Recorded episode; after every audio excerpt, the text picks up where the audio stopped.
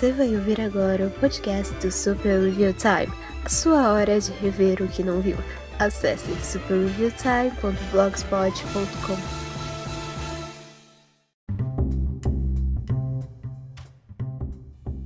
Libere, libere, exoanda, exoolvo. Libere, libere. Eu reprovei latim, eu não vou conseguir cantar Frozen em latim. Embora eu acho que em algum momento eu tenha conseguido, mas eu tô ficando velho e tô esquecendo das minhas habilidades primárias. Mas, olá você, como é que você tá? Você aí que tá lavando louça, que tá desenhando, fazendo alguma atividade manual e bruta e, e mecânica, tipo lixar uma espada. Porque eu quero acreditar que o meu público é o tipo de público que, que amola uma katana do tamanho do próprio braço. É. Esse é o tipo de público que ouve o Super Time. É. Esse, esse é o público que me acompanha, com certeza, não é, não é um bando de, de, de nerd fedendo a Doritos e com poucas habilidades sociais e que passam muito tempo livre no computador se, se enchendo de, de, de salgadinho. É, é, não, não. Meu, meu público, meu público é é gente de bem, é gente que tem uma vida saudável e eu não sei pra onde eu queria ir com essa piada. Eu botei meu água no canto errado, peraí. Muito bem. Como eu já mencionei, eu sou Kapan Katsuragi. Eu acho que eu mencionei isso. Kapan Katsuragi do Super Avion Time. Você está ouvindo Kapan Comenta. Né? O podcast que. O único podcast que é oficialmente patrocinado pela Lady Murphy, porque Todas as vezes que eu tentei gravar esse podcast agora deu errado. Né? Eu, eu, eu, gravei ele todo ontem, mas eu tava com a energia tão baixa que, que me dava tristeza, sabe? Quando eu fui ouvir pra, pra ajustar o, o, o, os graves e tirar o ruído e tal, eu, fiquei. Caramba, cara, isso, isso não vai dar certo, isso, isso tá muito ruim. Esse é o problema de, de único horário que você pode gravar é de madrugada, né? Eu fui gravar isso. Uh, eu acho que era duas da manhã, eu fui terminar às três, né? Eu já tava morto de cansado, assim, mentalmente, porque eu não, não dormi de qualquer jeito, né? Eu não tava cansado, assim, para dormir, eu tava só mentalmente cansado. E nada mais estava fluindo na minha cabeça, né? Eu tava, eu tava quase como agora, só que agora, hoje, depois de jantar, eu comi o resto do esse microfone aqui tá muito pra, na minha frente. Tá pegando todos os meus pés. Ah, depois de jantar, eu comi um, um, O resto de um doce de café que eu tinha feito ano passado, eu acho. Eu quero dizer que ano passado, mas não tenho certeza. é. E eu, eu, eu espero que tenha tido algum efeito agora, porque pela madrugada e aí, assim, ontem, quando eu tava, quando eu tava gravando, na hora que eu tava gravando, o computador travou do nada. Passou o dia todo sem travar, trava na hora que eu gravo. Pois é. E aí, hoje, agora, né, eu arrumei toda a mesa aqui para gravar, botei o microfone, botei o celular, peguei o, o roteiro que eu escrevi e aí começou a chover. Pois é.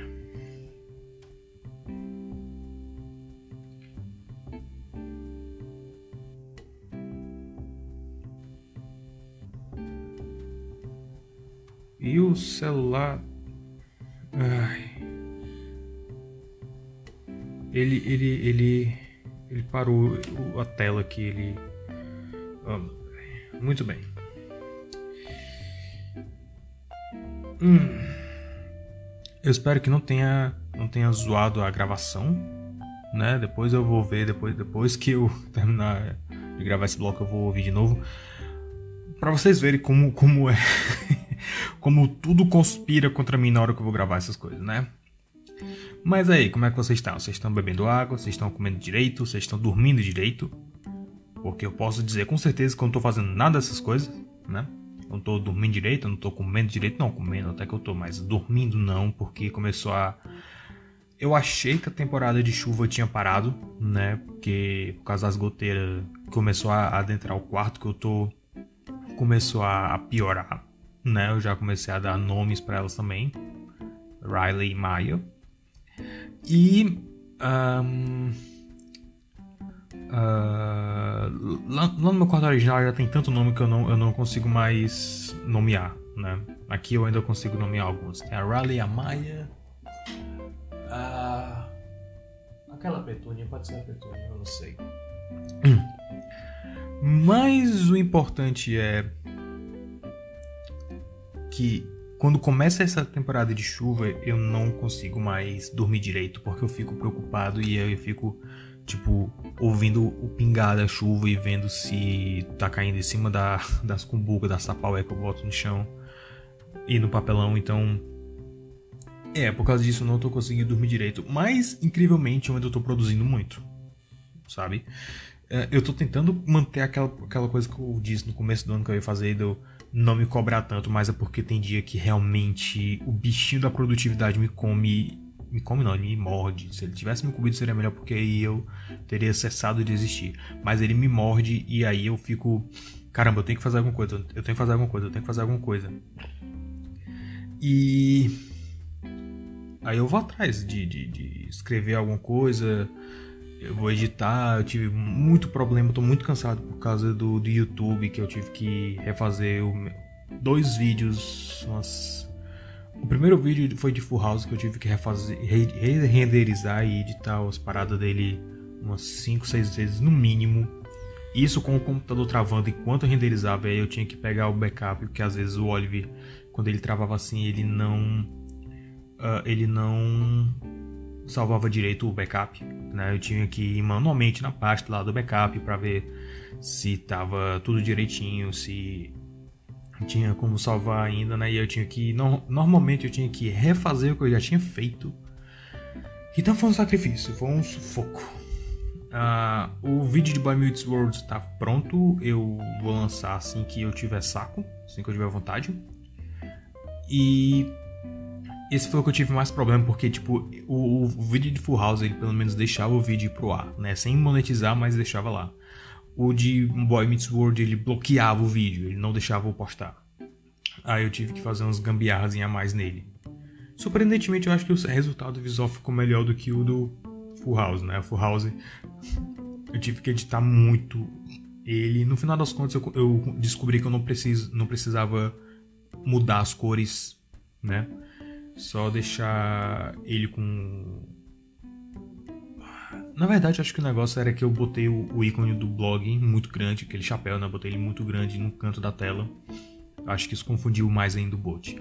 O que é uma prova de que eu preciso voltar a fazer vídeo aparecendo, né? Com a, com a tela verde. Eu gostei muito, muito daquele formato, mas. Uh, como eu não tenho mais condição de fazer a tela verde, eu não, não consegui eu não, não tenho como fazer de novo, então vai ser só voice over por um tempo. É. Mas falando em Boy Meets World, né? Hoje nós estamos falando sobre Girl Meets World, né? né? Garota Conhece o Mundo, que é a sequência, o spin-off de Boy Meets World. E é, tem é, é uma pequena caixa de Pandora a ser discorrida, né? E assim, ao contrário do que eu fiz no podcast de Boy Meets World, que eu sinto que eu fiquei muito low energy, que eu, que eu me perdi demais, porque era sete temporadas e realmente era muita coisa para poder lembrar, né? Uh, eu, eu anotei os pontos aqui melhorzinhos para tentar me focar mais, que assim, Normalmente eu não anoto os pontos, né? Especialmente porque, de novo, sete temporadas é muita coisa e eu ia me perder de qualquer jeito. Mas. É. é eu achei melhor fazer assim, porque. né, sabe? Mas. É, então vamos lá, vamos dar uma olhada em Gourmet's World. Logo depois da vinheta. Vinheta propaganda? Propaganda, propaganda. Vinheta já foi. Eu sou imbecil. Eu sou. Eu sou um.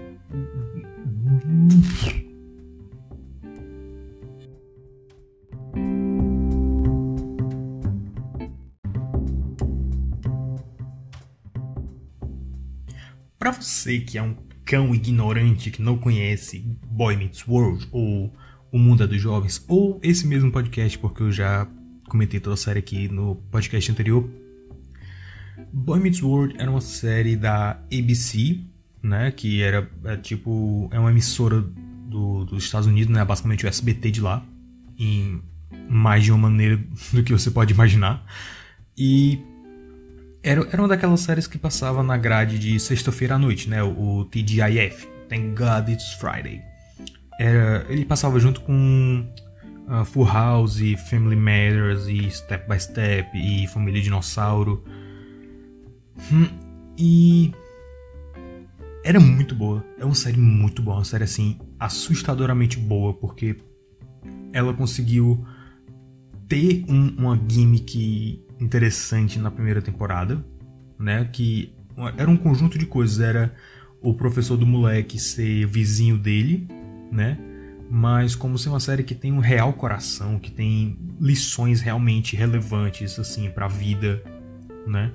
Uh, a forma que os personagens aprendem a moral da história é de uma forma muito mais natural e menos forçada e mais orgânica do que seria do que era nos anos 80, né? Uh, e até os anos 90 também. Tem, tinha muita série que, tipo, a moral era muito óbvia. Full House tinha muito disso. E às vezes eles até meio que forçavam a moral. E aí depois eles passavam por cima em alguns casos. Mas, tipo, uh, não era. O, o, tipo de lição também era diferente. Por exemplo, Full House, a, o tipo de lição que eu lembro assim de cabeça era um episódio que a a Stephanie, a Stephanie era DJ, roubou alguma coisa da loja, ou era um episódio que a a, Ste a Stephanie ficava de mal com a Michelle, sempre tinha alguma, alguma coisa assim, né? Uh, eram, eram problemas comuns, mas eram representados de uma forma muito mais romantizada, digamos assim. Boy Meets World era legal porque ele era muito mais pé no chão, né? Aí, Kamen Rider. Tava faltando Kamen Rider nesse episódio. Semaru Shoka Jigoku no Gundam. Boy Meets World, ele tinha uma, uma, uma aproximação muito mais sincera e muito mais. Uh, como é que eu posso dizer? Ela começava uma conversa, né?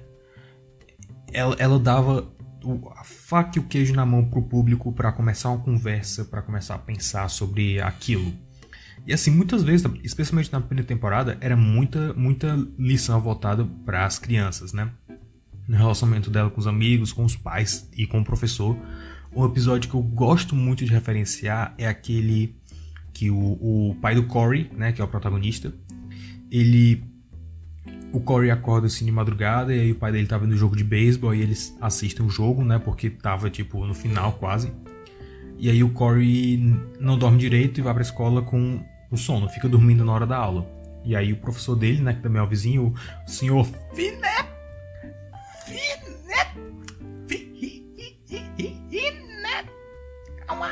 eu, eu não sei fazer, eu não sei fazer, eu não, eu não tenho, eu não tenho a, a, a, capacidade de modular a voz como o Eric.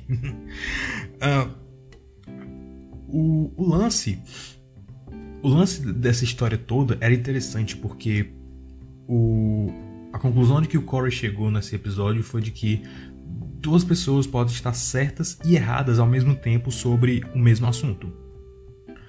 O, o pai do Corey estava errado, claramente errado, em, em, fazer o Corey passar, virar a noite assistindo o jogo de beisebol, sabendo que tem aula no outro dia. Mas o Sr. Finney, que é, tinha punido o Corey com uma nota baixa por causa disso, né? Uh, ele apresentou um outro ponto de vista pro Corey, e assim, eu gosto muito como a atuação do, do Finney e do Corey, que é uma criança, lembra disso? O Sr. Finney é um velho. Nos anos 90 ele já era velho. Hoje ele tem quase 100 anos. Não, não é piada, ele tem quase 100 anos, o Sr. Finney. O, o Sr. Finney conta para ele que, escuta, quando eu era criança, né, tava no meio da, da, da guerra e o presidente ia pra rádio pra anunciar o fim da guerra. E aí eu perguntei pro meu pai, pai, eu posso ficar é, um pouco mais tarde para ver o, o para ouvir o presidente na, na rádio e o pai dele disse não amanhã tem aula. Você sabe Corey por que que é, você sabe Corey o que que eu aprendi no, naquele outro dia na aula? Eu não faço a menor ideia.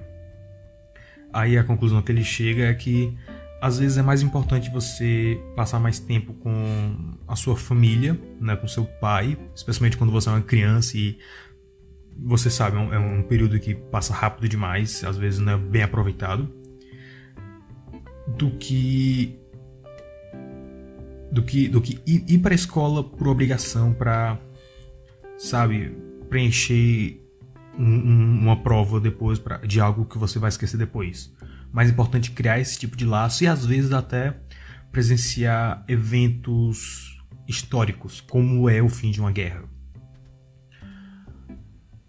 Isso era na primeira temporada. Na primeira temporada a gente já tinha esse tipo de conversa e era fantástico. Era porque assim, ele conseguia achar o equilíbrio perfeito que interessava adultos e a crianças e conectava os dois, criava aquela aquela aquele interesse mútuo. Mas também era interessante porque é uma série que conseguiu envelhecer junto com o público. É uma série que conseguiu. Uh, uh, na segunda temporada, já, quando o Corey e o, e o Sean foram pro ensino, eu acho que era o ensino médio. Eles estavam no Fundamental e foram pro médio, era Fundamental 2, uma coisa assim. Eu acho que era Fundamental 2. Mas, mas nos Estados Unidos é, é, é, é, dividido diferente. Eu todo zoado, não sei porquê, eu não lembro, né? E. E aí cria é, é, essa intimidade com os personagens. Eles conseguiram amadurecer, conseguiram na segunda temporada eles já começaram a amadurecer mais os temas, né? Isso foi só escalando, mas eles nunca perderam esse esse foco. Eles nunca perderam essa essa essa, essa natureza de ensinar coisas úteis, ensinar coisas relevantes, né, e de uma forma ampla, de uma forma assim que também abre para debate, né? E, e, acima de tudo é engraçado. É, é uma série legitimamente engraçada, sabe? O, o ritmo, o senso de timing, a, a escrita da comédia é muito boa. Tem frases muito memoráveis, às vezes até muito cotáveis. É impressionante. Uh, então, esse pequeno resumo é só para você que não viu Boy Meets World, né? E é um apelo, assista Boy Meets World, assista, vale muito a pena, muito, muito a pena mesmo. E se você for assistir, assista em inglês, por favor, porque a, a dublagem a dublagem corta certas referências culturais e uh, eu não sou muito fã da dublagem porque eles mantêm o mesmo dublador de alguns personagens desde criança até adulto e é meio bizarro você a, a voz da Topanga principalmente é muito bizarra, né? Eu, eu, eu, eu, meio que gosto da voz da Marisa Leal, né? Ela também dubla a Pequena Sereia e dubla a mulher do Jay Austen do filme A Virada eu meio que gosto da voz dela, mas assim, aquela voz enjoenta, sabe? De voz de menina enjoenta, tipo Ariel. Mas. E ela é uma dubladora. Mas. É, eu, eu não sei, cara, não encaixa na Topanga. Não, não encaixa. Especialmente quando ela é piveta. Não encaixa. Mas é. Uh, ah, 15 anos depois de Boy Meets World, acho que foi 15 anos, uma coisa assim. O Disney Channel fez a sequência. Né? A, a, série original foi feita pela Disney, mas foi feita por um braço da Disney, que era a Touchstone, que foi exibido na ABC, que era uma emissora da Disney, então, né? Tudo em casa. E é uma série totalmente diferente. É uma série assim. Uau! É, uma, é, é, impressionante porque é o mesmo elenco, é a mesma equipe criativa até o, o, Ben Savage que fez o Corey na série original. Ele também era produtor tecnicamente, né? Ele pivete dizendo pro Michael Jacobs como, como era que ele queria ver a série, né? E eu acho que assim é, é, é um é um ponto eu, eu acho que é por isso que Boy Meets World funcionou tanto por tanto tempo, porque sempre vinha de um ponto muito sincero, né? Que era o, o que o moleque protagonista que era da faixa etária do público-alvo daquela série que foi crescendo, queria ver naquela série. Né? Então. E ele é co-produtor de Girl Meets World também. Mas vamos lá. Girl Meets World se passa em Nova York, não mais na Filadélfia, porque se você. Um, spoilers. Uh, é sobre a Riley. Ela é filha do Corey da Topanga. Ela tem um irmãozinho, o Og. E a melhor amiga dela é a Maya, que é, é, é estranho demais, porque assim, a primeira. Assim, a gente sabe que a Riley e a Maya é para ser um, um, arquétipo igual o Corey e Sean, sabe? Os melhores amigos, desde sempre. Mas é bizarro porque a Maya lembra muito mas muito o Sean. A ponto de eu achar que o plot twist da série seria que iam revelar que a Maya é filha biológica do Sean, porque não é, não é possível. O olhar dela, a sobrancelha dela, o queixo dela, o queixo dela é puro Sean. Você pega uma foto da, da Sabrina Carpenter e do Ryder Strong na época da série original, você bota um do lado do outro, você, você fica. Ela é filha do Sean. Não, não tem pra onde correr. E assim, eu já gosto da Sabrina Carpenter porque ela dublava personagens que eu não fazia ideia de que ela dublava, né? Ah, primeiramente a princesinha, a princesa Vivian em Princesinha Sofia. Eu sempre gostei muito dela porque eu me identifico muito com a personagem que é, é tímida e quieta e, e tem um certo talento para arte mas também tem um, um dragão de. uma dragoa de, de, bichinho de estimação e que é muito energética e minha, minha pet é, é uma Beagle, né? A Zelda. Então dá pra ver a semelhança. Mas eu não fazia ideia de que era ela. Eu não fazia ideia, não fazia ideia de jeito nenhum. Mas eu reconheci a voz dela, eu, eu comecei a assistir a série e fiquei. Hum, eu conheço essa voz, eu conheço. Aí eu fui olhar o MDB dela e Badabim Badabum, ela dubla a Melissa de A Lady Milo Murphy. E começou a chover, muito bem. Ah, meu pai. Se começar a chover demais, eu, eu, eu corto aqui vocês vão notar um, um corte brusco, certo? Uh, então, é, é, basicamente a série é, é, é, sobre elas duas aprendendo sobre como funciona o mundo e a gimmick do professor ser o vizinho delas é que é transformado no professor sendo o pai da Riley. Ou seja, o Corey agora é um professor. Porque, é claro, claro, por que não? e no grupo delas também tem o Lucas, que é o moleque transferido do Texas, né? Que é o, é o, o tipo grandalhão protetor de bom coração que vai todos os dias ao bosque para recolher lenha. E tem o Farkle, que é o filho do Minkus. O Farkle, ele é o gênio e que ele diz que sempre amou a Maya e a Riley igualmente, que um dia vai casar com uma das duas, ou as duas ao mesmo tempo. O que implica que Farkle provavelmente é mormon. O que o Farkle é na série é muito diferente do que o Minkus era na série original. O Minkus, na verdade, ele era um, um personagem que só ficou durante a primeira temporada. E é, eu acho que ele poderia ter funcionado melhor nas temporadas seguintes, né? Mas eles, os produtores resolveram cortar o personagem, infelizmente.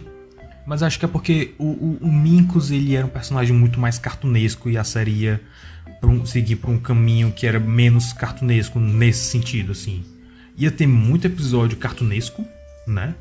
Exagerado cartunesco, mas. Olha, tá vendo a chuva aí agora? É.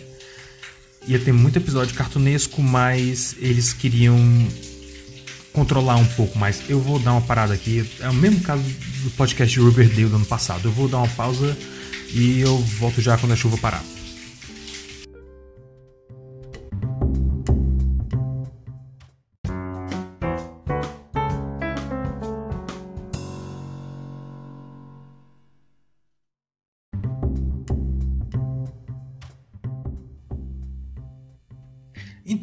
Dizia eu que a aritmética.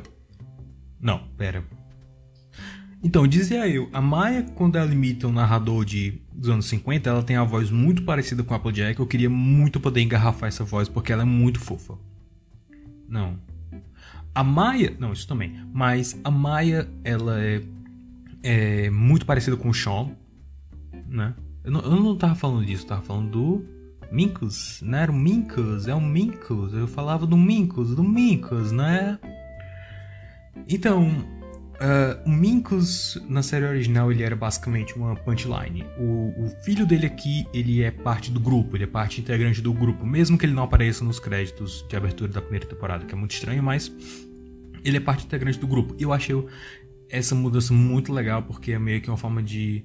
É, é, uh, como é a palavra? Eu, eu acho que é uma forma de de, de, retomar aquele conceito do Minkus original, né? Que Boy Meets World na primeira temporada, eles ainda estavam acertando muita coisa, né? Eles ainda ainda estavam experimentando muita coisa. Você vai ver os relatos, né, que eu até mencionei sobre a cadeira da morte, sobre a a Topanga ser um total mistério até a hora da, da gravação, praticamente. É, então, o Minkus ele sempre estava naquele meio termo entre ser a punchline, ser o saco de pancada de todo mundo, e ser de fato um amigo leal, parte da turma. Uh, o, o Farkle aqui, como é o Disney Channel, tudo tem que ser muito bem cimentado desde o começo, né? Eles não não estão abertos para experimentação, tem que dar certo e dane-se você. O o Farkle foi uma boa decisão terem feito isso com ele, né? A forma de de ter um Minkus que não é 100% imbecil, né? E ele tem uma das melhores dos melhores arcos de, de transformação durante a série, né? Que ele começa muito goofy, muito estranho e, e, e muito cartunesco, mas você vê assim que ele tem um, um, um ponto emocional, um ponto dramático mais certo, né? Do dele viver em, em dúvida entre a Riley e a Maya e e como ele vai amadurecendo com isso. Né? Eu, acho, eu acho muito interessante porque ele começa como aquele cara que é, que é o cientista que quer ser, dominar o mundo e ele termina como alguém que tem uma habilidade interpessoal absurda. Eu acho uma evolução muito legal, muito bacana. Uh, a Riley e a Maya são muito diferentes, assim como o Corey e o Sean eram. Uh, a Riley é interessante porque ela ela. Eu, eu, tenho, eu tenho uma teoria. Eu tenho uma teoria, escuta. V vocês podem botar essa teoria pra testar também, porque eu, eu, eu gostaria de. eu, eu, eu, gosto de pensar que eu não tô sozinho nessa. Quando uma menina nasce parecida fisicamente com a mãe, quase sempre ela vai ser estranha ou doida como o pai. Né? Porque geralmente essa é essa é, é, é, a dinâmica, né? O pai geralmente é mais maluco, mais doido do que a mãe. Quando a menina nasce parecida com a mãe, ela puxa a personalidade do pai, quase sempre. E o contrário também é verdade. E o, o, o a Riley é muito isso, né? Ela é muito bonitinha, ela é muito engraçadinha como a mãe dela era, mas ela é muito doida que nem o pai dela? Porque. Só que, só que assim, a, a, a loucura dela, ela, ela é mais. Ela é mais feminina e infantil. Né? Eu, eu acho que é uma boa forma de colocar, porque o negócio dela é arco-íris e, e, e, corações, unicórnios, não é exagerado, né? Mas assim, é uma coisa que você percebe que é um tema recorrente nela ela é muito otimista, ela, ela é muito esperançosa, ela gosta de coisas fofoletes e ela fica falando muito e que em retrospecto o pai dela também fazia isso, mas a partir mais da adolescência para frente, né? A, a, a, a, Topanga chegava, Corey, é, é, pode, pode tocar na minha bunda, sei lá, uma coisa assim. Ele, sabe? Era mais nesse sentido. Eu não lembro dele fazer isso tanto quando era antes. Uh, a Maia é muito o Sean também. De novo, é assim. essa, essa série é basicamente o, o, o, o George Lucas. Ah, nem poesia, ela rima, sabe? Porque é muita coisa parecida, muita coisa mesmo. De verdade, mas é legal porque rima é igual, mas é diferente. Mas é legal porque eles fazem isso funcionar de uma forma muito orgânica no desenvolvimento, no crescimento dos personagens novos e dos antigos também. A Maia, ela, o pai dela abandonou ela quando ela era novinha, né? Então ela tem muito problema de confiança. Ela e a mãe dela tem muito a, a desconfiança de que a vida é muito dura e muito cruel com elas, que elas, elas têm medo de serem abandonadas, né? Uh, é um tema recorrente e interessante. Essa série ela toca em temas muito mais realistas do que eu vi em outras séries do Disney Channel, como divórcio, como abandono de família, como, sabe, coisas assim. Eles nunca vão muito profundo como foram em Boy Meets World, porque realmente tanto eles tiveram mais tempo lá, como era uma emissora diferente, era um, um, um, um clima diferente, mas eles Tá, tá, aqui, tá aqui. Você, você nota assim que é, é, é, claramente um tema recorrente da, da franquia, digamos assim. E eles conseguiram adaptar isso muito bem pro canal. Eu não lembro de outra série do Disney Channel que, que tratasse disso dessa maneira, pelo menos não das que eu vi. Se bem que eu não vi tanto assim quanto eu, eu lembro, né? Eu vi boa parte do Bolsort Charlie, eu vi todo o Live Mad, um, Feiticeiros de Everly Place eu via, mas. Sabe? Eu, eu via, mas. Quando eu comecei a ver, eu já tava tipo. É, isso não é realmente engraçado, sabe? Uh... Tentando lembrar de outra série do Disney que eu tenho visto. Uh, Jesse, eu vi, gostei de alguns episódios. Uh... É. É, eu, eu, acho que eu vou ter que começar a ver mais algumas sitcoms do Disney Channel. Mas enfim. Uh, e assim, eu, eu, gosto muito porque essa, a dinâmica da Riley e da Maya, embora seja muito parecida com o Corey e Sean, ela é muito diferente também, porque assim, o Sean, ele era mais agressivo, né? Ele era mais... Ele era totalmente o lado errado da, da rua. A Maya vai por esse lado, mas poderia ter sido muito pior ela poderia ter sido muito mais agressiva, por exemplo. Ela, ela é só difícil de, de abrir as emoções, ela tem aquela pose de durona por como um mecanismo de defesa, por assim dizer, né? O Sean, o Sean teve um episódio que ele explodiu uma, uma, uma caixa de correio, né? Só por, por esporte. E é interessante que a Maia é, eles dão os melhores arcos para ela, basicamente. A Riley é muito básico os arcos dela. Não é que seriam ruins, mas os arcos da Maya são melhores. Até porque os arcos da Maya vão se entrelaçar com o do Sean. Que quanto mais eu assisto, mais eu percebo que o Sean era o melhor personagem em Boy Meets World. Né? Porque o Corey, muitas vezes, ele era muito babaca, ele era muito manipulador. O Sean, ele era aquele personagem mais humano, aquele personagem que... O Sean o fato é que todo mundo gosta de um, de um underdog, né? Aquele que é, vive se dando mal, que tem os seus problemas, que ninguém dá 10 centavos por ele, que ninguém bota esperança, mas que supera todas as, as, dificuldades e vence na vida. A gente gosta desse personagem. E o Sean é esse personagem. E a Maia também é. O que me incomoda. E, e, e, ok, isso não é nenhum problema com a série. Não é isso. Eu tenho, eu tenho certeza que alguém deve ter tentado fazer isso, porque o Michael Jacobs né, no site da WWE, ele falou isso na entrevista, né? Fizeram entrevista com ele no, no aniversário do episódio que o Vader aparece, que é um dos episódios que eu vou resenhar também pro, pro, pro canal do YouTube. E no Odyssey também, eu tô arrumando o canal no Odyssey. O, o, o, Michael Jacobs foi perguntado se algum wrestler, algum lutador apareceria em Gurmit's World. E ele, é, apareceria, mas se for aparecer, provavelmente seria uma, uma uma wrestler mulher, né? Porque é sobre a, as meninas. Ok, considera isso. Uh, na WWE, né, no, no, mundo do wrestling em geral, na verdade, não é só na WWE, tem a dinastia Hart, né? Que é, é uma família de wrestlers, basicamente, de várias gerações. Entre eles o, o, o Bret Hart, né? Bret the Hitman Hart. O sobrenome da Maia também é Hart. E a Maia é loira e ela é durona. E na WWE, hoje, né, e na época também que a série foi feita, existia a lutadora que era sobrinha do Bret Hart, que é a Natalia, que é loira e que também tem o sobrenome Hart.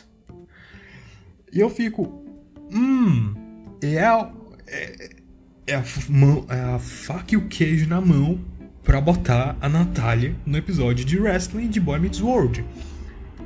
Inclusive, é, uh, é, honrando essa, essa tradição de ter algum tema de luta livre, porque Boy Meets World tratou muito, teve muito cameo de, de, de lutador, né? Assim, no, tá, foram dois lutadores, mas foram vários episódios, assim, um dos lutadores, o Vader, ele era pai de um dos personagens e era muito perfeita a forma como eles implementaram o Vader, porque o Vader, ele era um cara grandalhão e gordão e ele era um vilão.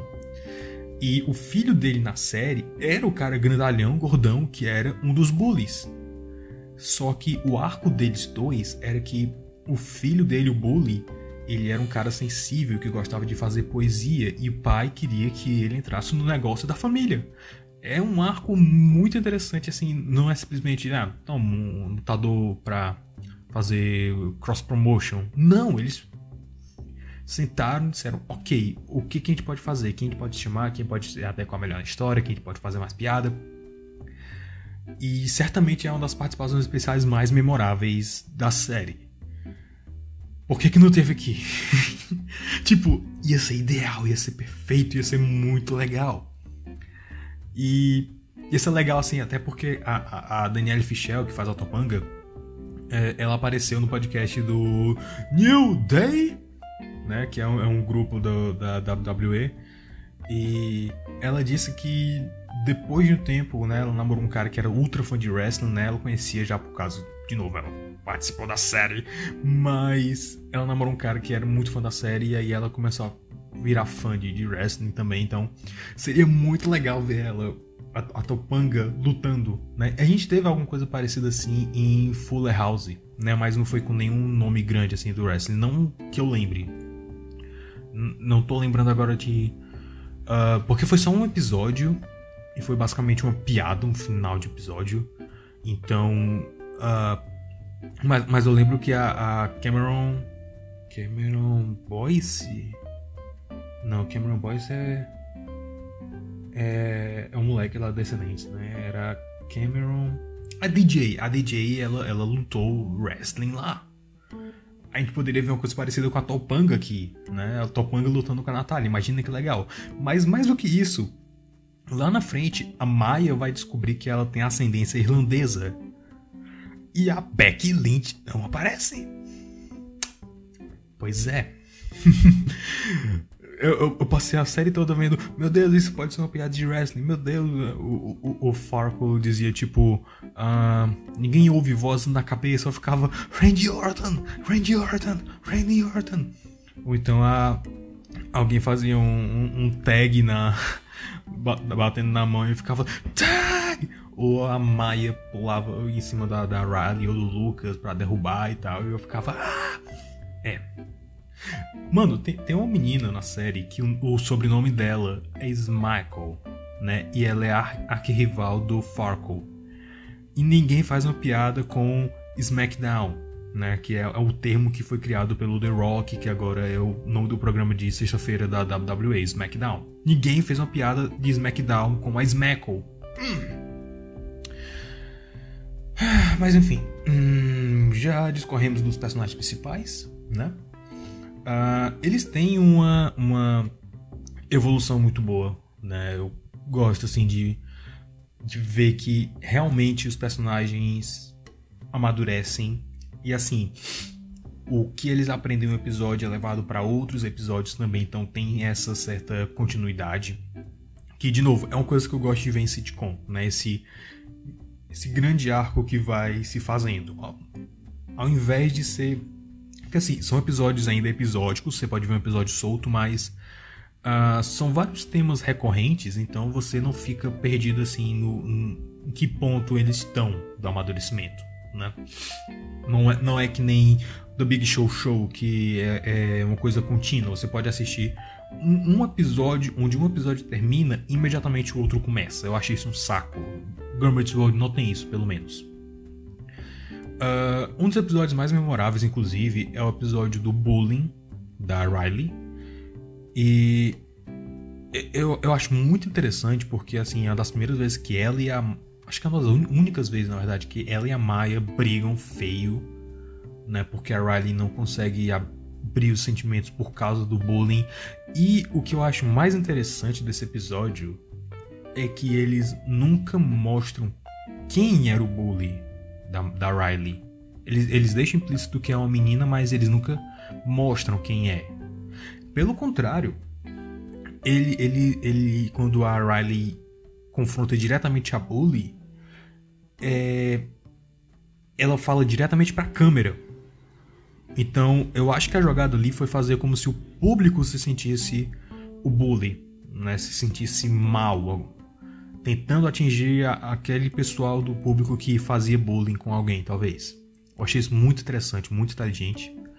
Embora nesse mesmo período a atriz da Riley, a Rowan Blanchard, porque esse pessoal tem um nome tão, tão enrolador de língua, eu não sei, mas nesse mesmo período ela tava no remake de Uma Dobra no Tempo que eu resenho no blog, inclusive as duas versões. A primeira versão é muito melhor do que a segunda, mas eu divago. Ela estava no remake de Uma Dobra no Tempo e ela fazia bullying com a protagonista. A minha teoria é de que a bully da Riley era ela mesma. Uh, eu, eu, eu, eu, eu acho que eu explodi uma artéria agora. Uh, os personagens adultos, eles têm problemas. Né? Eu vejo muito problema neles. Hum, especificamente no Corey e na Topanga, porque o Corey e a Topanga eles são personagens que vêm da série original, né? E na série original eles eram crianças até adolescentes e jovens adultos que ficavam fazendo piadas e que tinham seus momentos sérios, mas no geral eles eram muito bocós, eles estavam aprendendo sobre o mundo e tal. E eu, eu acho que assim, uma parte do, do público queria continuar a ver esses mesmos traços, né? Então, assim, o que eu acho interessante, o, a Topanga continua tendo aqueles surtos psicóticos dela que são, são adoráveis na série, mas na vida real seriam muito problemáticos, né? Uh, e o Corey é interessante porque ele.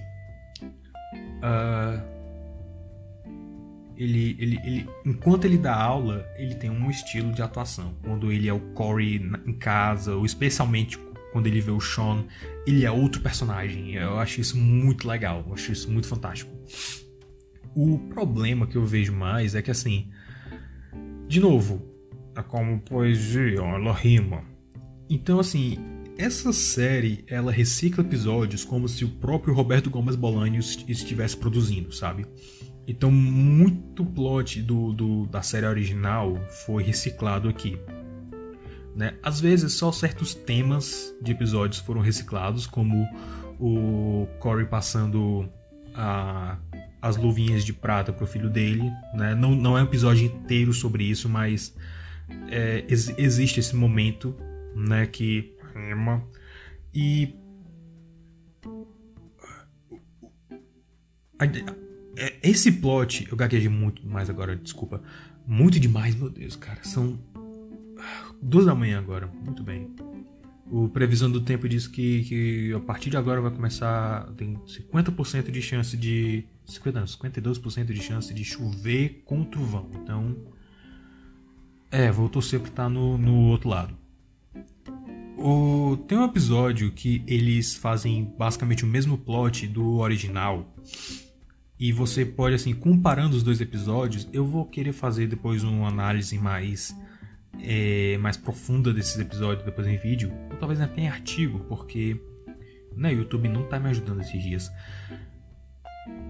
Porque assim, você pode ver claramente a diferença de como eles tratavam as histórias em Boy Meets World e em Girl Meets World.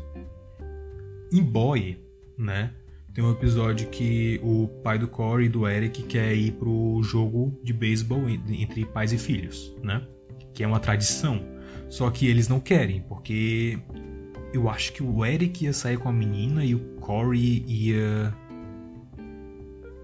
Eu não lembro que diabos o Corey ia fazer, mas ele não, não queria ir pro jogo, né? Porque era chato e tal. Coisa de moleque. Uh, e aí eles só descobrem que o, o, pai deles foi sozinho pro jogo e que ele ficou muito chateado depois que o jogo aconteceu.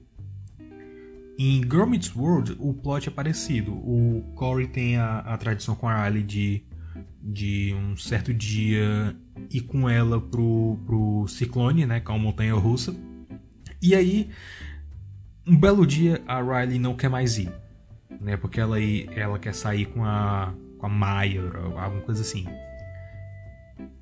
A diferença do pai do Corey e pro Corey como pai são gritantes. O pai dele não faz drama, o pai dele, tipo, meio que aceita que os filhos dele estão crescendo e que algumas coisas vão mudar daqui para frente. Ele fica notavelmente chateado. Ele fica notavelmente chateado e eles conversam sobre isso. O Corey fica fazendo birra e ele fica gritando e apontando o dedo e uh, vendo a gravação dele com a Riley no, na montanha russa, o que é engraçado, mas só mostra que assim o Corey né, e a Topanga às vezes não são bons pais. A Topanga também às vezes tem uns momentos de, de, de, de má paternidade nesse sentido, de uh, não saber lidar com a situação. Bem menos porque ela é advogada, então argumentar e, e, estar no controle da situação faz parte do trabalho dela, então ela meio que absorve isso para casa também. Mas ela tem alguns momentos também que ela mostra que ela não é uma, uma boa mãe. O que em parte é bom porque mostra que ninguém é perfeito, mas por outro lado também mostra a diferença total do público e de como é, os episódios eram pensados nas duas séries diferentes beber água um pouquinho aqui.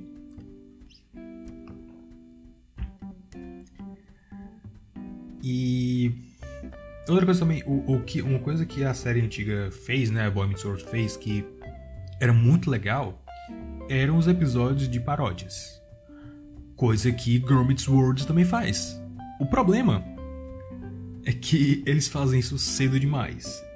Nem 10 episódios na primeira temporada eles já fizeram uma paródia de filme de detetive. Só que assim, quando você. Esse tipo de paródia só funciona quando os personagens já estão muito bem estabelecidos e já caíram no gosto do público. O episódio que o Corey volta para os anos 50, o episódio que eles vão para a guerra, o episódio do filme noir lá pro final do, do, da, da série. Esses episódios funcionam porque a gente já tem um conhecimento muito bom, muito abrangente dos personagens, já sabe como é as mecânicas narrativas e as mecânicas psicológicas de cada personagem, como eles funcionam, como eles interagem entre si. E a gente, quando vê eles em outro ambiente, em outro cenário, outro setup, é interessante ver como cada uma dessas coisas é adaptada. Né? É, é, isso funciona, mas aqui isso só vai ser merecido na última temporada, né? que é o o episódio lá que a Maya e a Riley fantasiam como seria se o Lucas ficasse com cada uma delas. Esse é o único episódio. Na segunda temporada eu tenho certeza. Não, ou na primeira. Acho que são dois na primeira, que tem um também que. Que é legal. Esse, assim, não é merecido, mas funciona dentro do contexto do episódio. Que eles vasculham os os avós deles e descobre que todos eles interagiram. Eu achei esse episódio muito legal, muito bonitinho. Não é merecido ainda, mas sabe, é, é legal, é legal. Eu consigo gostar. Hum. Uh... Tô vendo aqui no roteiro agora. Sim, muita coisa familiar. O, o, o, a dinâmica das aulas é totalmente diferente. Em Boy Meets World, as aulas tinham a sua função, né? Mas elas eram muito mais divididas com o resto do, do episódio. E aqui as aulas elas têm uma dinâmica totalmente diferente. Elas são parte essencial do, do episódio. Porque assim, quando o Corey está dando aula sobre qualquer coisa que seja, ele está relacionando aquilo com o que os personagens estão passando pessoalmente. E, né, eles estão falando sobre a guerra civil, o interesse sumiu! E esse é o único ponto da dublagem que eu gostei. uh, quando ele está falando sobre guerra civil, aí eles estão intercalando o diálogo do Corey com o diálogo dos personagens. E é isso, é isso basicamente toda a série. Eu achei isso muito legal. Mas ao mesmo tempo o ritmo dos episódios são meio zoados, porque enfim, é o Disney Channel, eles têm que reprisar, então alguns episódios fillers levam nada a lugar nenhum de novo, tipo o episódio do peixe, né, do, do episódio do, de detetive que leva nada a lugar nenhum é um saco. Mas sim, e, e, e eles não desenvolvem certos personagens o suficiente. O que eu consigo entender, por exemplo, o Lucas. Na primeira temporada, o Lucas ele é só um interesse romântico, assim, comparando o Lucas com a Topanga da primeira temporada, é uma, uma discrepância tonal absurda, porque assim, a Topanga ela era incrivelmente carismática, incrivelmente interessante, tinha plots interessantes para ela, né? Uh, por exemplo, tem um plot que o, o, o, a Topanga quer ir pra casa do Corey e o Corey acha que ela tá gostando dele. E ela fica, tipo, mimando ele, dando brownie e tal, querendo ver filme com ele. Mas na verdade ela tá gostando do Eric, do irmão dele. Eu acho interessante que no restante da série, no restante da franquia, ninguém mais menciona isso. Só deixando no ar. Mas. É, é, mostra que, assim, a Topanga era uma personagem multifacetada. Né? Ela era um personagem interessante e a própria Danielle Fischel conseguia fazer a personagem funcionar. Porque ela era uma personagem estranha, ela era uma, uma piveta hippie, ela era uma flower child, mas ela tinha uma certa profundidade que eu achava que era muito interessante. O Lucas não tem isso, ele é o cara que veio do Texas, que a Riley tem uma queda, às vezes até assustadora, porque tem uma cena que ela fica cheirando o cabelo dele enquanto ele não percebe, múltiplas vezes, mas, sabe?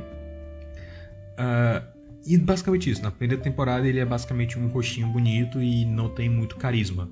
Sorte que o ator em si ele é carismático e com o tempo ele consegue fazer o Lucas sim um personagem interessante, especialmente quando a gente começa a aprender mais sobre o passado dele. Ver por que, que ele foi expulso do outro colégio, quais os problemas que ele arranjou, que é parte da personalidade dele, que eu acho muito interessante, muito legal, que vai voltando a aparecer em outros episódios também. O Lucas, o Lucas é, é um cara muito legal, ele é um cara muito legal. Ele é aquele cara assim que você gostaria de ter no seu grupo de amigos, sabe? É... Ele consegue ser engraçado. Cara, é impressionante como esse cara consegue ser engraçado com pouco movimento.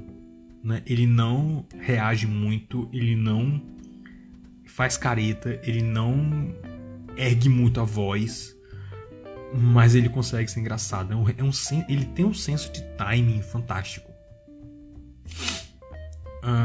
Mas só lá na segunda temporada que vão desenvolver tudo isso nele. A partir daí, ele fica um personagem muito legal. Até a primeira temporada ele é um saco. E a segunda temporada é muito uma extensão de Boy Meets World. Né? Eles começam a trazer muita referência da série original, muito, muito personagem, muito ator. E é assim. A, o Disney Channel tem um, um lance, um, meio que uma regra, de ter três temporadas pra série. A partir de três temporadas eles podem cancelar a série e dane-se você, né? Porque com três temporadas você já tem um número mínimo de episódios que você pode reprisar um episódio por dia sem cansar, né? Sem esgotar a série.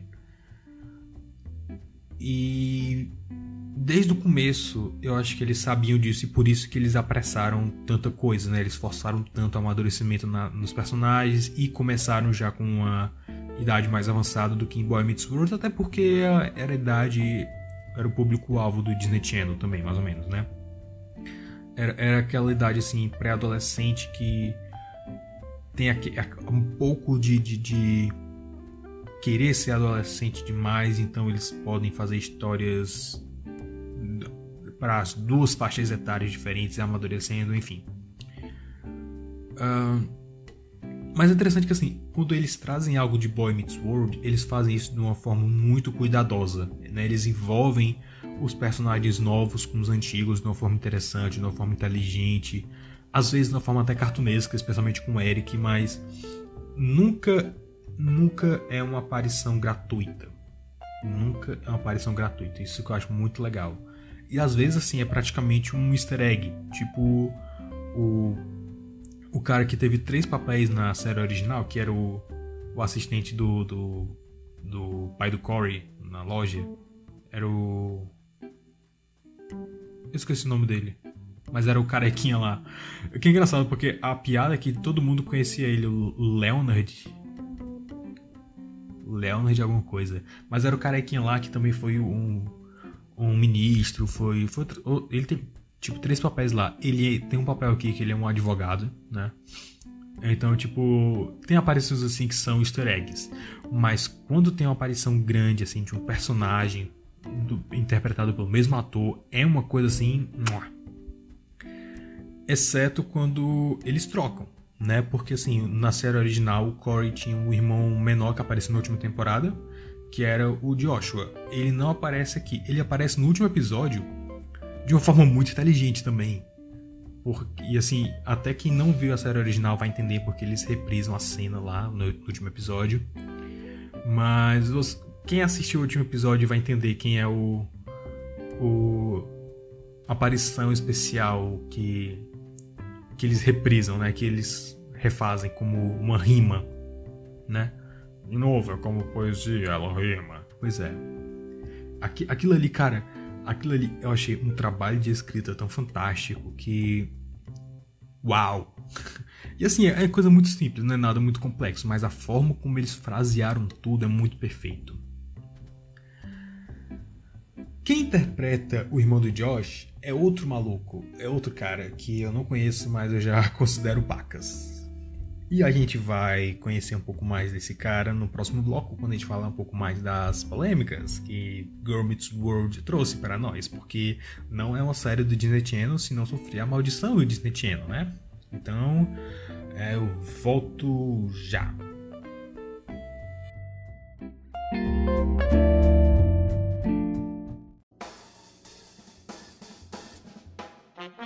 Você está ouvindo o podcast Super Review Time. Acesse superreviewtime.blogspot.com.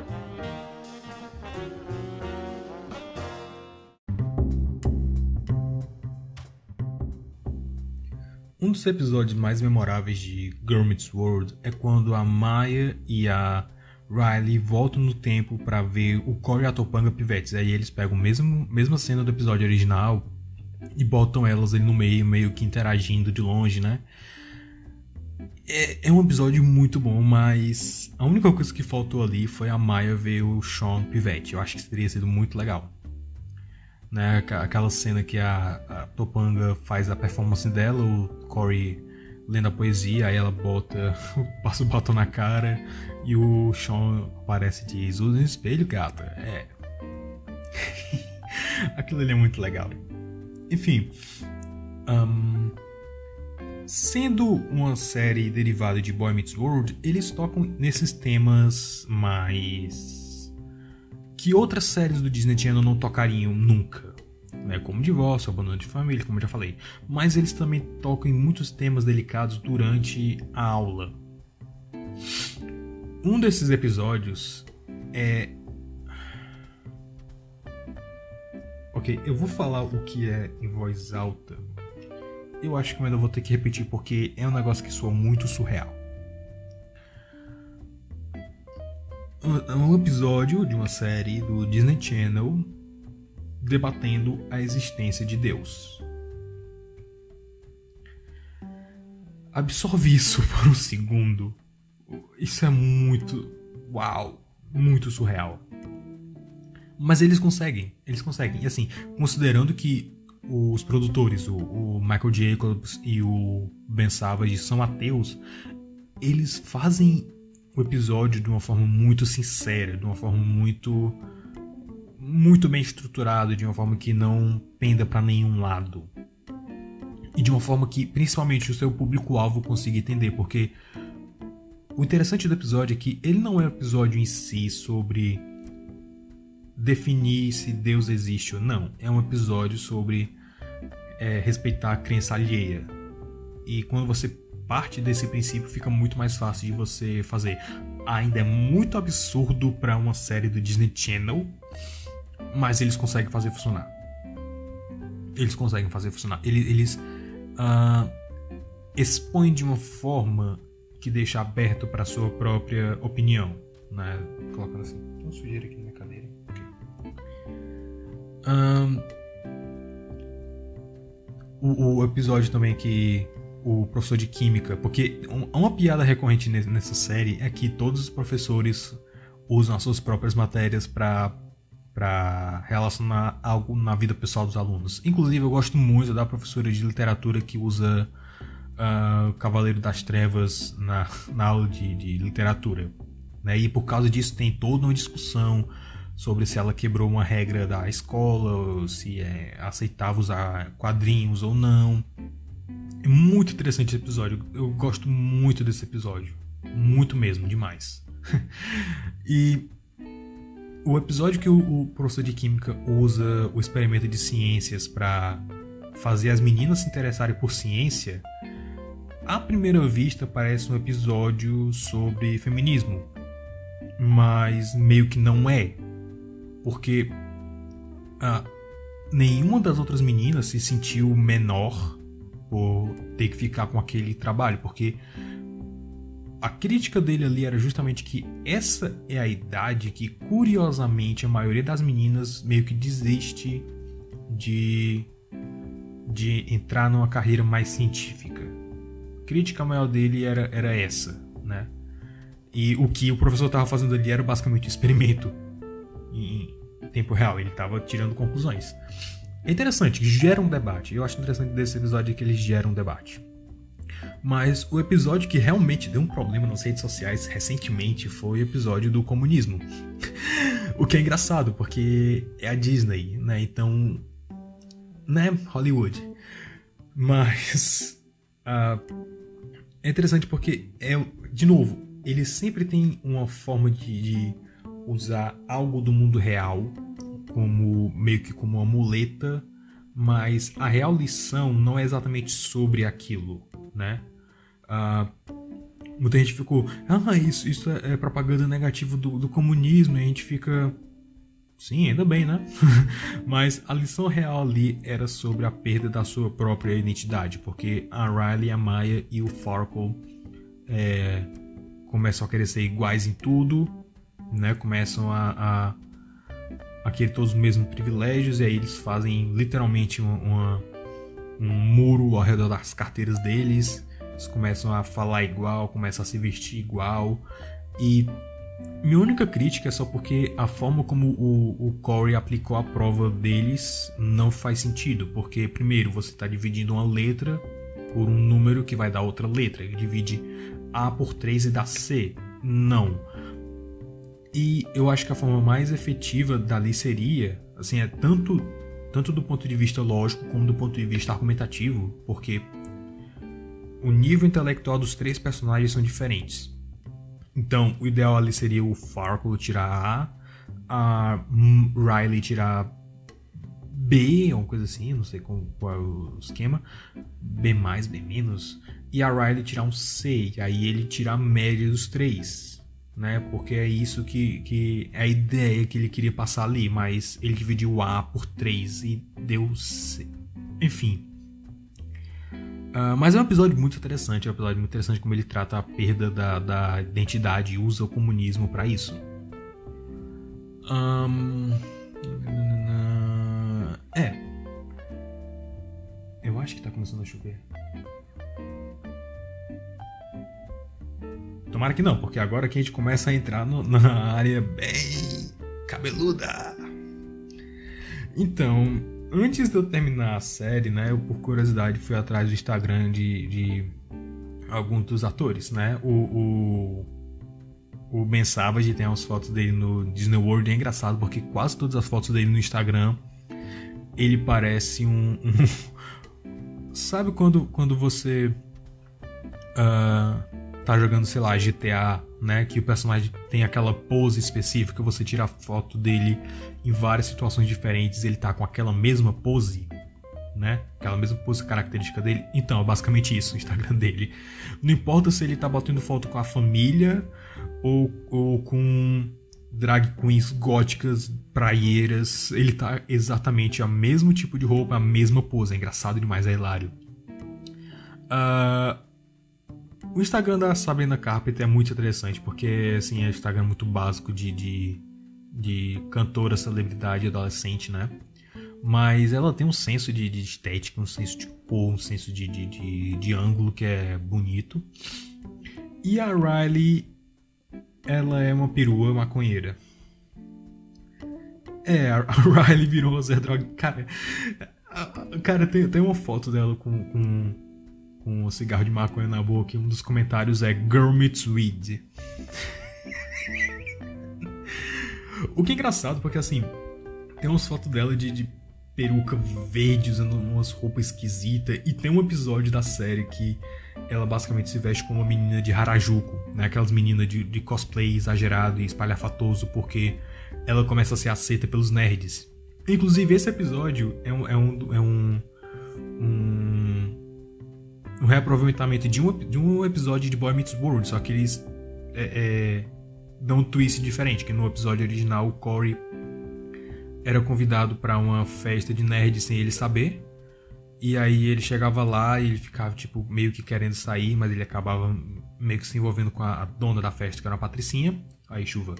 E aqui a Riley abraça a identidade de rainha dos nerds. É interessante.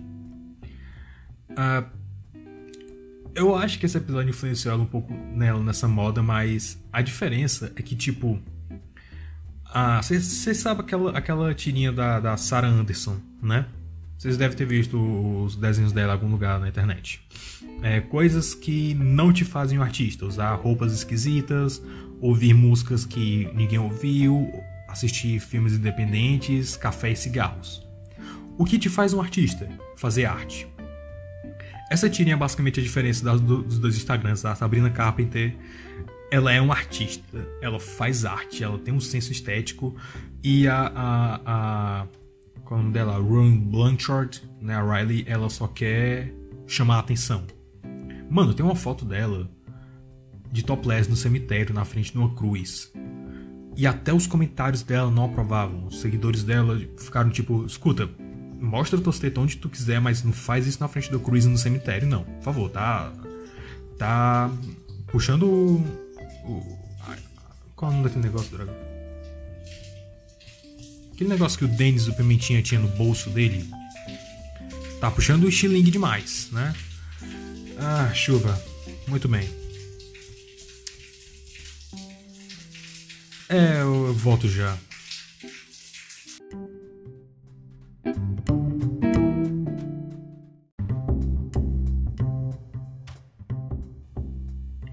Ainda tá tendo chuva um pouquinho ali, restinho, mas eu tô afim de terminar logo isso que eu, eu quero deitar cedo, pelo menos. Eu tenho que ver o Raw ainda. Da semana passada, meu Deus, cara, eu tô. Eu passei tanto tempo vendo o Girl Meets World que eu mal assisti Luta Livre esses dias, enfim. Ah, é, então tem isso. Né? E é interessante notar que de todo o elenco, o ele, todo mundo no elenco teve um problema com o cara que fazia o Josh, né? E assim, quando você assiste a série, sabendo disso, você começa a notar que o Josh realmente parecia ultra deslocado no cenário, né? Você nota muito isso no episódio do da da cabana de esqui, né? Que é, é, é referencia fortemente o episódio da cabana de esqui da série original, claro, uh, mas com outro contexto. E. É. o Josh estava. É, é, um, é um episódio assim que exige muito, muita carga dramática dos atores de contracenarem. Mas o Josh está claramente deslocado ali.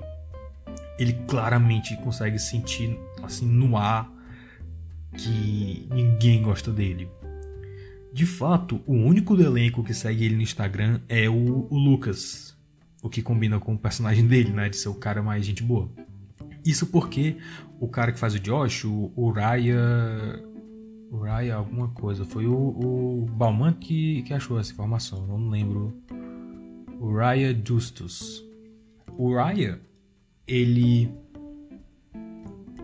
Agora como eu toquei que o Raya é o, é o cara que o Davi mandou pra guerra pra morrer, pra ficar com a Batseba, enfim. O, o Raya, ele é conservador.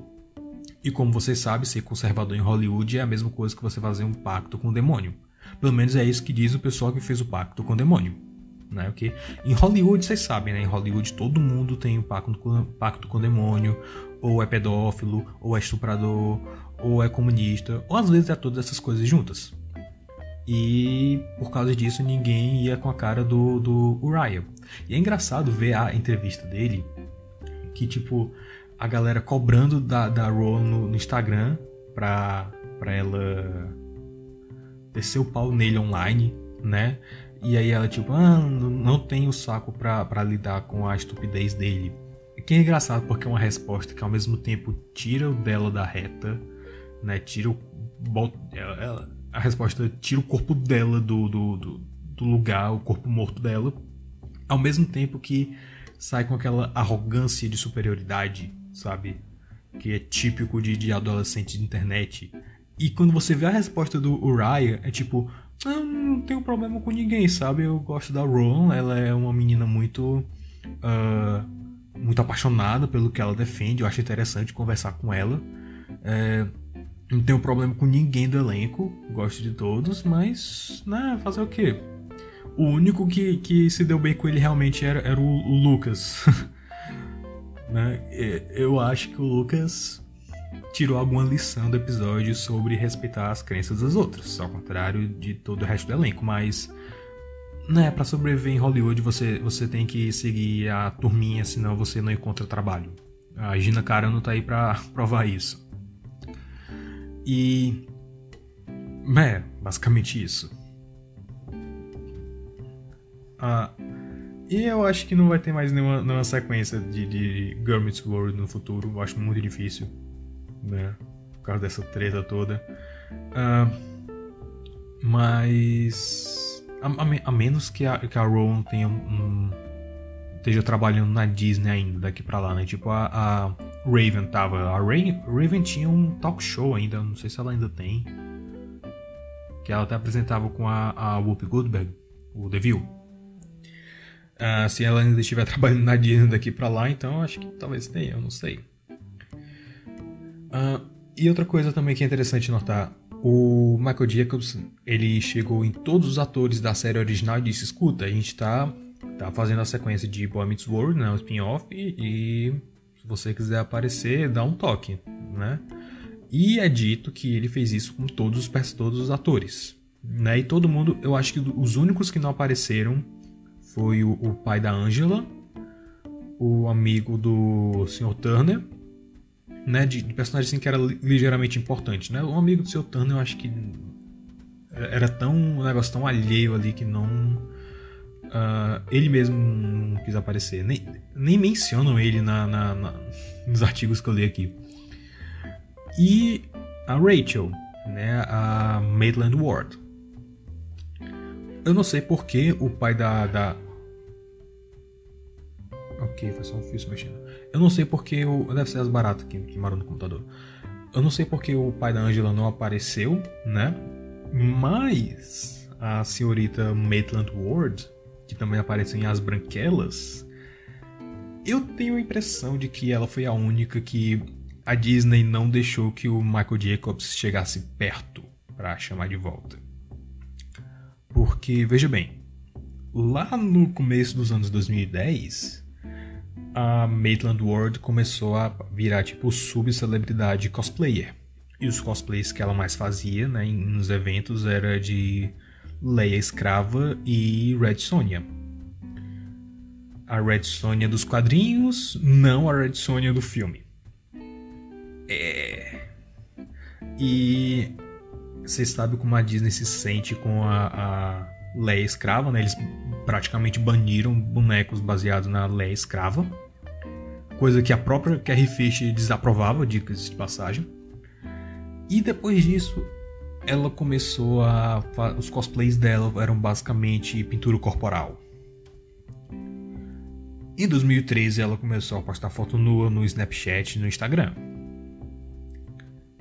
A série foi feita em 2014. É.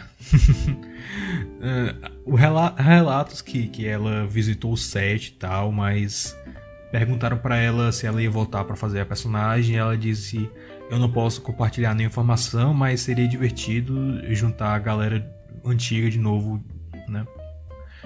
É, é claramente uma resposta midiática, uma resposta política, porque ela mesma sabia que a Disney não ia deixar, né? Não, não ia, cara. Não ia. Disney Channel, não. Não, definitivamente não. Uh, e, a, e hoje a Maitland Ward, ela tá completamente nos filmes adultos. Então, zero chance. Isso foi durante a série, eu acho. Acho que foi durante a série que ela fez essa transição total, assim. Pois é, maldição do Disney Channel afeta todo mundo, até quem nunca esteve no Disney Channel. ai ai. Mas e aí? Girl Meets World é legal, você deve assistir. Ah... Sabe, para uma série do Disney Channel ela é melhor do que as outras, assim, ela é mais profunda em alguns termos, né? ela é mais dramática o problema que eu vejo nela, assim, é que ela é menos dramática do que a série original. Né? A série original era muito mais dramática, mas ela conseguia equilibrar o drama com a comédia, que era muito bom. Disney Channel não pode ser tão dramático assim, né? Tem aqueles momentos assim, de drama forte, mas. Hum, não. Não é o mesmo nível, não.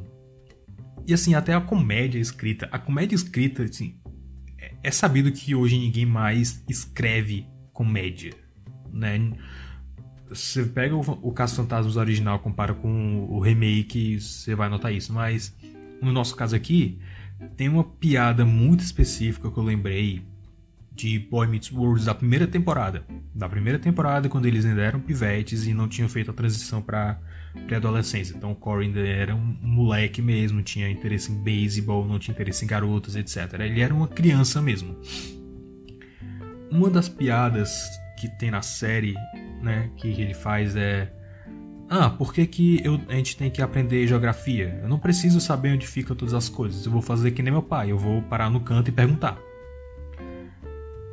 Essa piada, ela, ela consegue conectar crianças e adultos né? Ela começa do ponto que a criança entende, que o adulto mais ou menos entende, e termina no ponto que o adulto entende que a criança consegue começar a notar que ah, isso acontece realmente na minha família. Esse foi um trovão.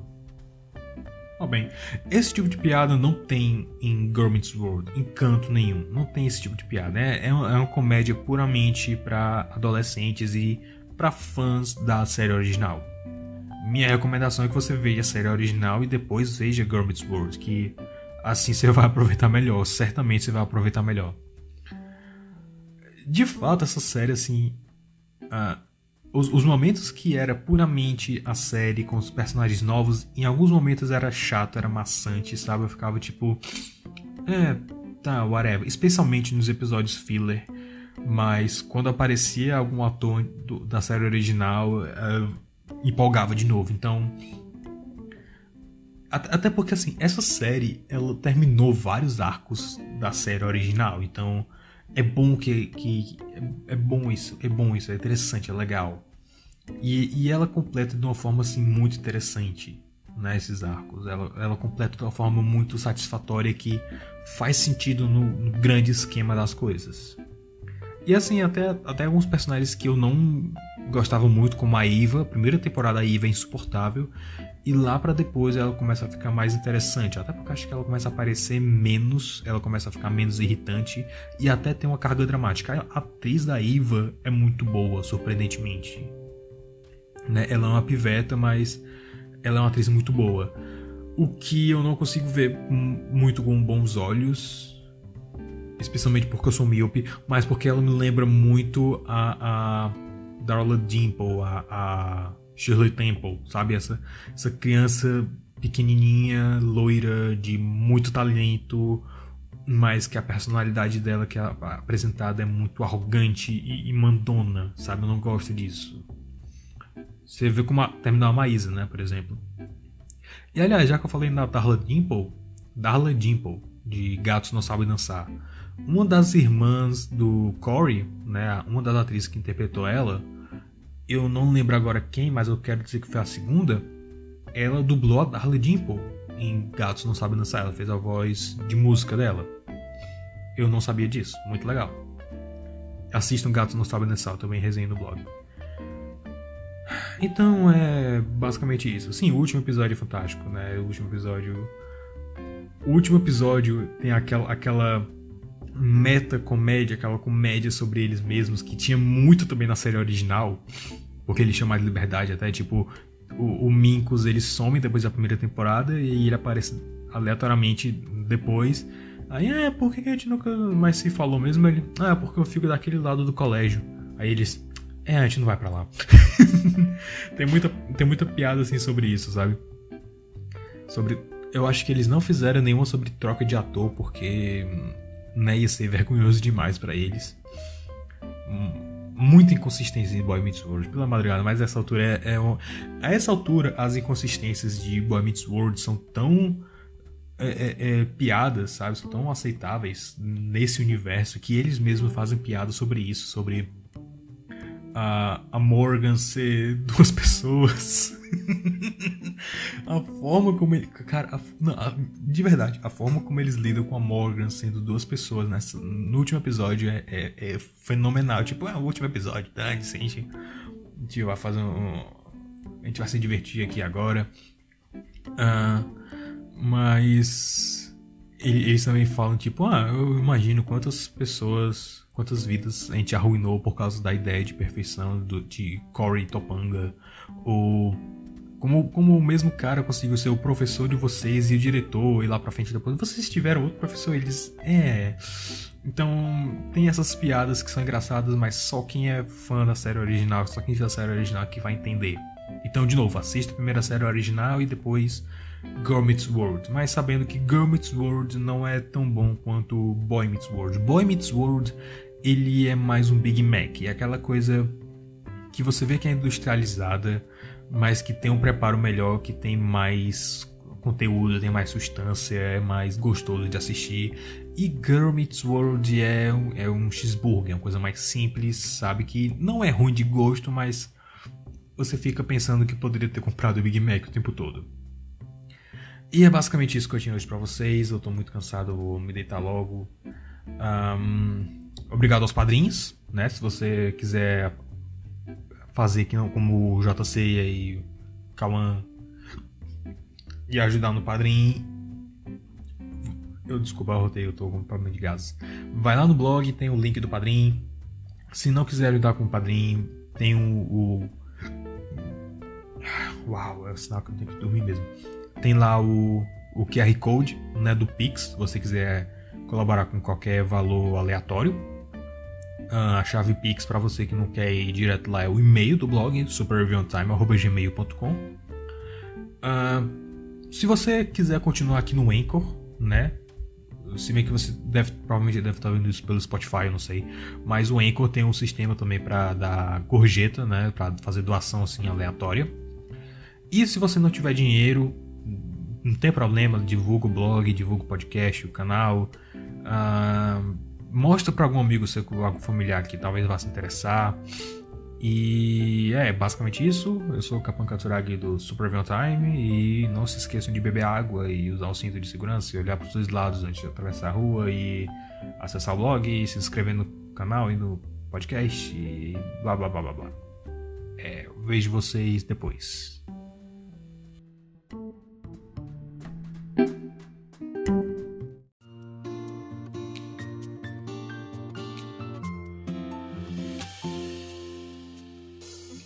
Você ouviu o podcast do Super Review Time.